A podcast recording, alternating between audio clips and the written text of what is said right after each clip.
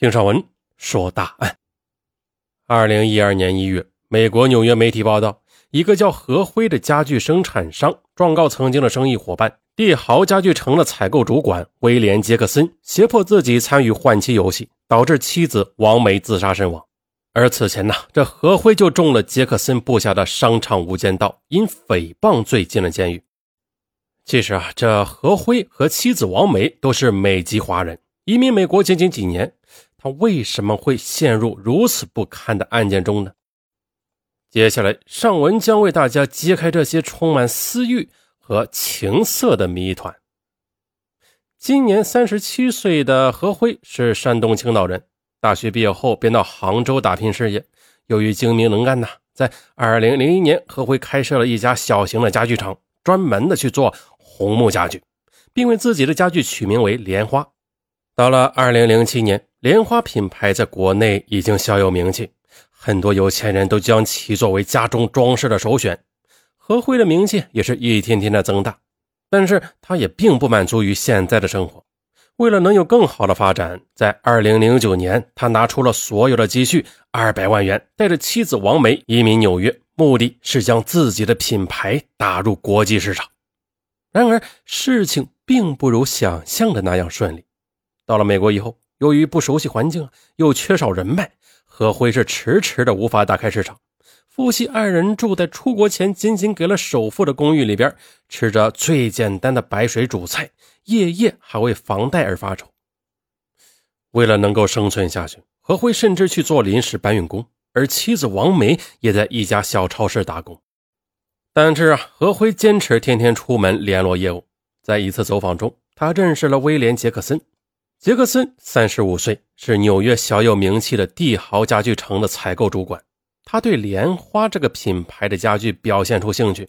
何慧深知这是一次很好的机会。于是，他除了压低价格以外，还经常的请杰克森去酒吧，或者是送一些昂贵的礼物。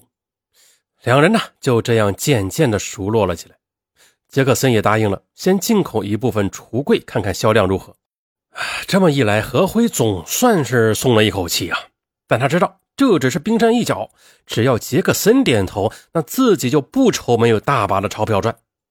在一次聊天中。杰克森对何辉抱怨说：“呀，这纽约的中餐馆很不地道，他很怀念当年到中国时吃的湘菜。”何辉顿时眼前一亮，王梅不就是地地道道的湘妹子吗？并且烧得一手好菜。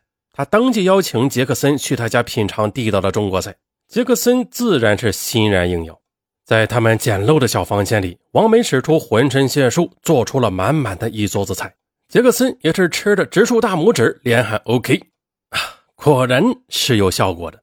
这不，第二天何辉就接到来自杰克森的一笔订单。杰克森还对他说：“啊，你真的是好福气呀！这么漂亮的老婆，还烧得一手好菜。”这之后啊，杰克森又去了几次何辉家，两人的关系是更加密切了。何辉觉得是时候了，便跟杰克森提出，他希望能将自己的红木家具大批的引进家具城。杰克森看着何辉，却意味深长的笑了笑，说道：“嗯，这对我来说是可以办到的，但是我希望你能同我玩一个游戏。玩游戏？”何辉真是不知道他葫芦里卖的什么药。看着何辉迷惑的样子，杰克森笑着继续说：“呵，不要太保守了，换妻游戏，你愿意玩吗？”何辉不仅是倒吸一口冷气呀。那所谓的换妻游戏，就是交换各自的配偶来满足性欲。近年来，这种游戏在欧美国家流行，那不再是什么新鲜事了。尽管大部分人觉得这种行为非常的荒唐，但是参与其中的人却自有一套说辞。那参与换偶活动的人多自认是思想开通，并有一定的社会地位和经济基础。其实啊，在第一次去何辉家时，杰克森就被王梅身上所散发出来的东方女性的温柔的美所吸引，并且产生了极大的兴趣啊，对，兴趣，性别的性，兴趣。于是啊，他就想用这种交换游戏来得到想要的女人。哎呀，虽然受过高等教育，思想比较前卫，但是对于这种游戏，这何辉却是无法认同啊。一想到自己的老婆被美国佬压在身下，他就受不了了。但是他也知道，这杰克森现在是他唯一的突破口啊！只要他手里的红木家具顺利的进入家具城的话，那么他就有希望在美国站稳脚跟，甚至大展宏图。后来又经过几天的思索，这发财的欲望终于占领了上风。何辉他竟然就同意了杰克森的要求。嗯，但是他知道这王梅一定不会同意这个荒唐的游戏的。于是，一不做二不休，来个先斩后奏吧。就这样，一切准备妥当之后，杰克森带着自己的妻子埃菲尔·玛丽，何辉带着王梅四人一起到赛德龙餐厅去吃牛排。用餐期间，何辉悄悄地将事先准备好的安眠药放入了王梅的红酒中。不一会儿，王梅就迷迷糊糊地趴在了桌上。何辉把她背到开好的酒店包间，而自己转身进入了隔壁的房间。房间中，埃菲尔·玛丽已经躺在床上等着他了。这个二十九岁的洋女人似乎对这个游戏非常的享受啊，微醉的神态显得是更加的性感。此刻正用眼神挑逗着何辉呢。本来就是个交换游戏，他可以上我的女人，那我不上他的女人岂不亏大了？更何况这个玛丽还是一个诱人的绝色美女。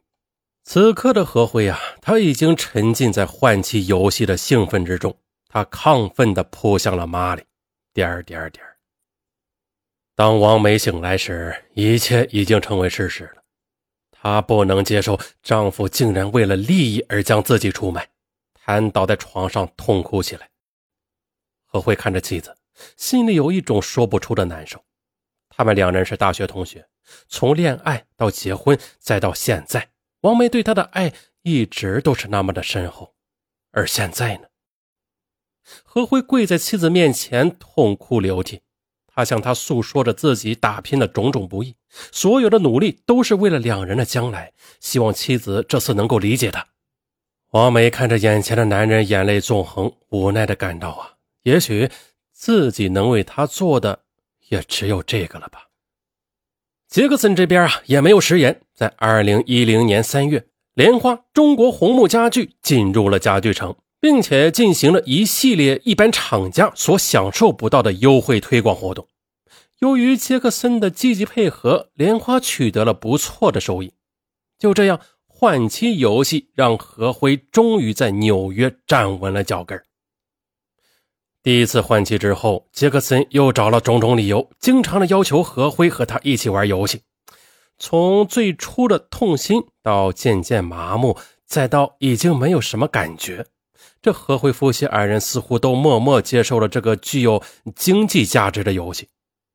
二零一零年十月，杰克森约何辉夫妇二人去赌城玩，四人便一起乘飞机来到拉斯维加斯，在那里自然是灯红酒绿，热闹非凡。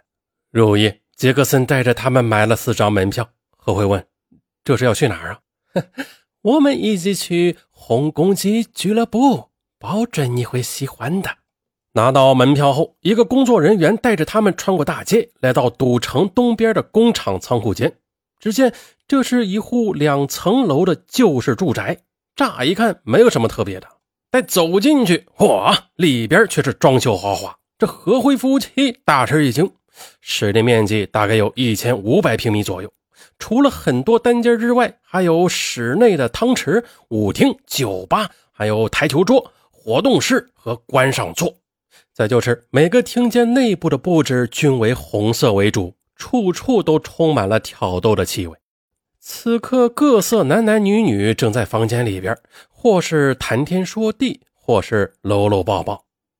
问题来了，既然是休闲娱乐场所，那何必如此隐蔽呢？看着何慧疑惑的眼神，杰克森这才告诉他，这就是有名的美国换夫换妻俱乐部。